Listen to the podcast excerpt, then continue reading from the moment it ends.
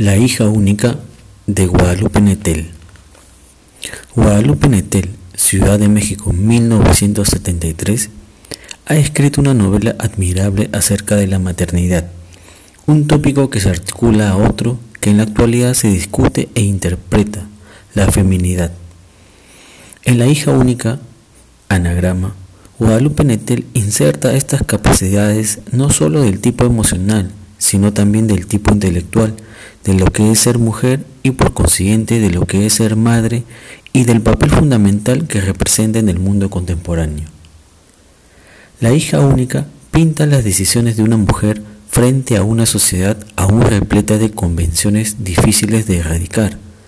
Además, fija la complejidad de tomar decisiones como la amiga que traiciona sus ideales de no ser mamá en un principio para convertirse en una a pesar de correr graves situaciones, o como la madre soltera, la vecina, que convive con su hijo en una relación por momentos insoportable. Desde el cuerpo en que nací, el matrimonio de los peces rojos, premio Rivera del Duero, hasta después del invierno, novela con la que obtuvo el premio Heralde, Guadalupe Netel siempre ha tenido una apuesta por el descubrimiento interior ha buscado siempre una actitud de entender el mundo psicológico, el mundo moral en torno a una figura de una escritora mexicana afincada en Francia, que envuelve prácticamente toda su diégesis. El cuerpo es un tema preponderante dentro de la narrativa de Netel.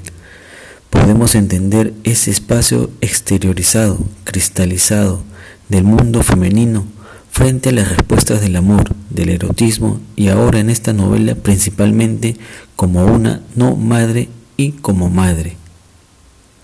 El sistema mediático tal vez es influyente en la toma de decisiones contra o a favor de la maternidad, pero también está la creencia de esos discursos modernos de la feminidad.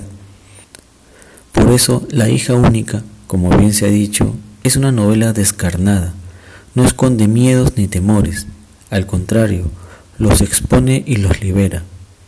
Por ende, el personaje cobra vitalidad y fortalece sus disposiciones, pero hay momentos que en el contorno donde vive, donde se expresa, donde enuncia, ponen en juego la credibilidad y la cotidianidad. La narradora tiene que lidiar con esto, la hace conectarse con esos miedos y frustraciones, lo ideal, lo emocional de las madres.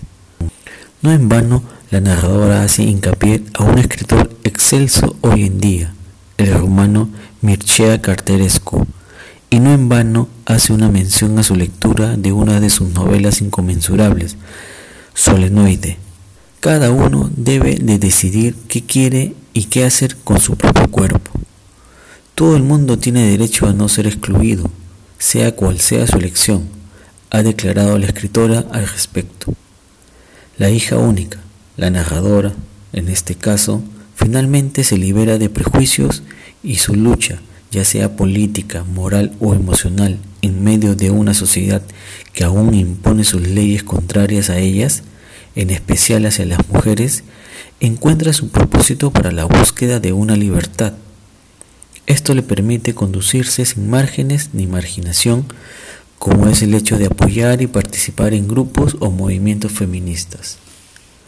Con todo, la novela sirve para encarar la realidad, una realidad distinta de la maternidad, de la naturaleza, y Netel logra componer esos escenarios con justicia.